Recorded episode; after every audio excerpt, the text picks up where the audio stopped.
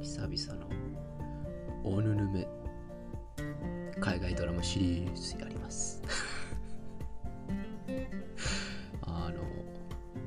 私の海外ドラマシリーズ結構当たってると思いませんか？いやまあ当たってると思いませんかっていうかまあ私がただただ波に乗ってるだけっていう説ありますけどね。結構前々から愛の不時着について熱く語ってたじゃないですか。それがこれよ。そしてあの二人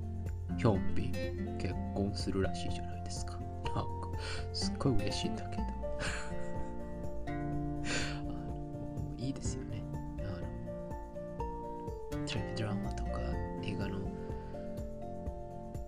結婚してる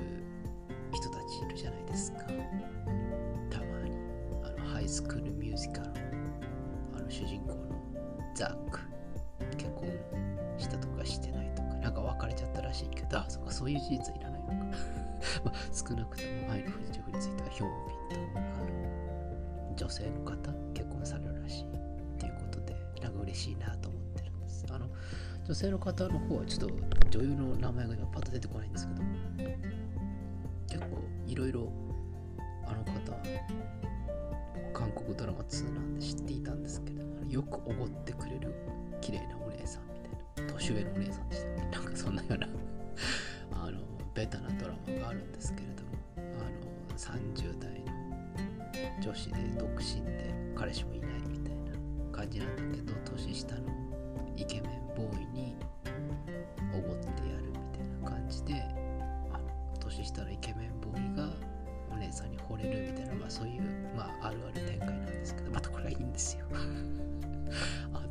見てるなっていうふうにこう思うでしょ多分。俺デーブ・スペクターさんの次に多分海外ドラマ見てると思うよ。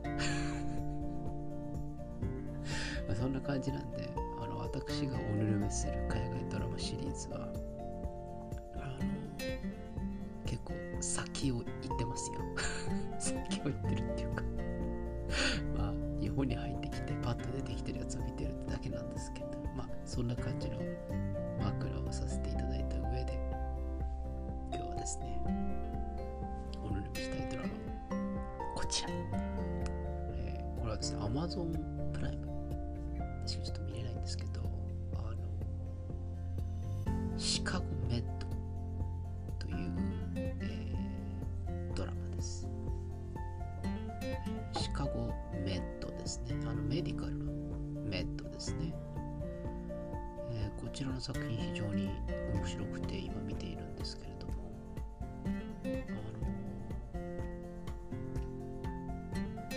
あのいわゆる ER といわゆるあの救急救命センターみたいななんかそういうようなあのドラマなんですけれども。日本でも救命病棟24時っていうドラマありましたよね。シーズン2が一番面白かったというあのここだけの話ですけど。あのでもあれはもうあれなんですかね。あの某お笑い芸人さんが出てるとかっていう話でもう再放送されないんでしょうか。僕はあれが一番良かったなと思うんですけどね。脚本も良かったし全てが良かったと思うんですけど。まあいいいいんです。あの過去は振り返らない。そんな話はとってもよくてこのシカゴメットとっても面白いですメリカの ER を舞台にした、物語なんですけれども、え1話完結ものでやるんですけれども、えーよくありがちなあのいろんなストーリーを並行して話を進めるって結構海外ドラマではよくやる手法であるんですけれども好きではないんですね。なぜかというと集中できないからっていうだけの話で俺ここのいいところでそのそいつの話いらねえよってちょっと思うんですけどこの ER 関連っていうともうどんどん患者さんがこう運ばれてくるじゃないですか。でどんどん患者さんが運ばれてきますっていう中で医者さんがまあ大体56人出てきてで看護師さんが3人出てきてそれでもって、えー、病院長みたいな人も1人いるみたいな感じで。まあ言ってみたらもう主人公が9人いるみたいなそういう感じなんですね。そうすると9通りのストーリーが常に並行で進められるっていう感じになるんですけれどもこの患者さんがいるっていうような状況だとちゃんと一つ一つが生きるっていうようなそういうようなストーリーになっております。なので一個一個のストーリー自体はまあまあまあって感じなんですけれどもあの非常に面白いです。あのあなんか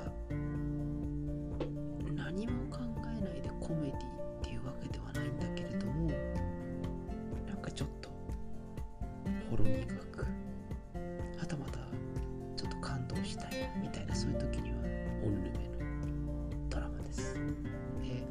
第何話か忘れちゃったんですけど確か第2話か第3話シーズン1の2話か3話か4話のどれかなんですけれどもあの認知症の奥さんがいてでそれが ER に来てですね。これでもってこう旦那さんがその認知症の奥さんをずっと看病するわけですよ。これでもってあの海外し本当にああこの人演技うめえなってあの あの思う人がいるんですけどあの思わず役者名まで調べちゃいましたけれどあのすっごくこう何十年と連れ添ってきたんだ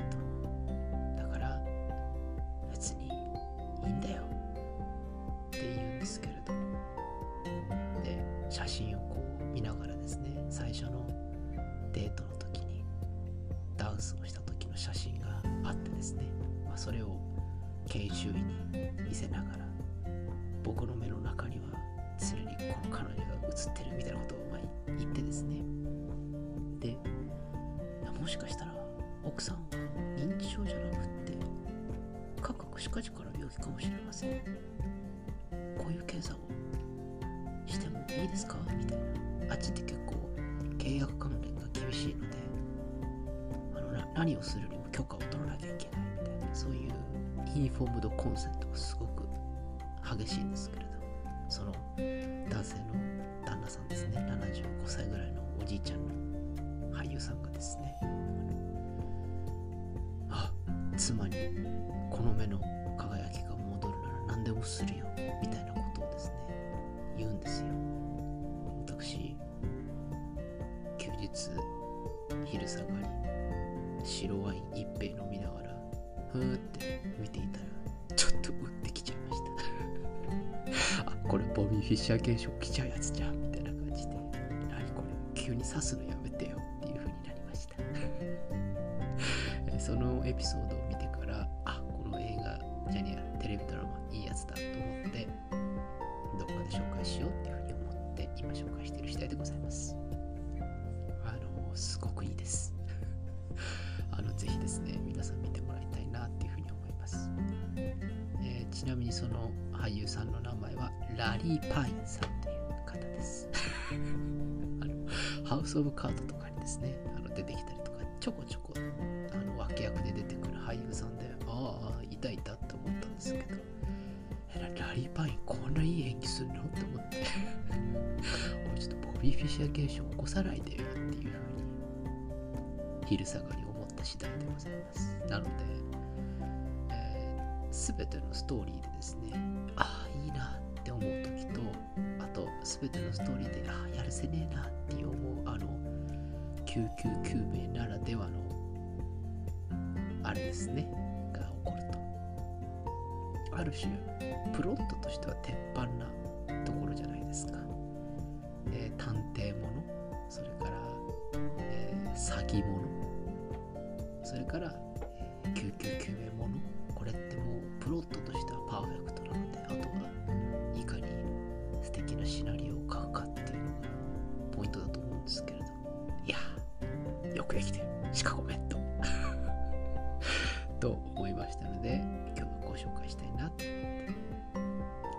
こちらの放送で話させていただきました。ただ、唯一ポイントがあります。注意ポイントがあります。あの、結構ですね、えー999名の話で、かつアメリカの海外ドラマなので、すごくリアルに再現されてます。ので、あの、食事中とかにあの見るのはやめましょう。あの、オペするんで、基本茶飲みながらとか、あの、食事しながら、あの、ちょっとした時間で見ようかなみたいな、それは絶対にやめてください。あの、禁止します。これは私からのワンポイントメモでございます。え今日は私の最近ハマっている海外ドラマシリーズの中で Amazon プライムで見られるシカゴメントについてご紹介させていただきました。ぜひ見てみてください。そのラリー・ペイが出るですね、認知症の回、絶対見て。あのボビー・フィッシュを探してを見てあの感動して泣いちゃうのを見越す諸君はもうあの瞬間泣いちゃうよ あの何度も言いますけれども僕あの無頂天家族とかもそうなんですがあの家族ものに弱いんですよ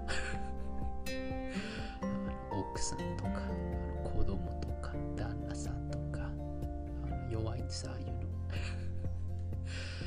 あなんでこんなに自分じゃないもののために頑張れるんだろうっていうのをあでもやっぱ頑張れるよなこういう時ってって思わせてくれるああいう感じいいですよね。ぜひ。この輝きが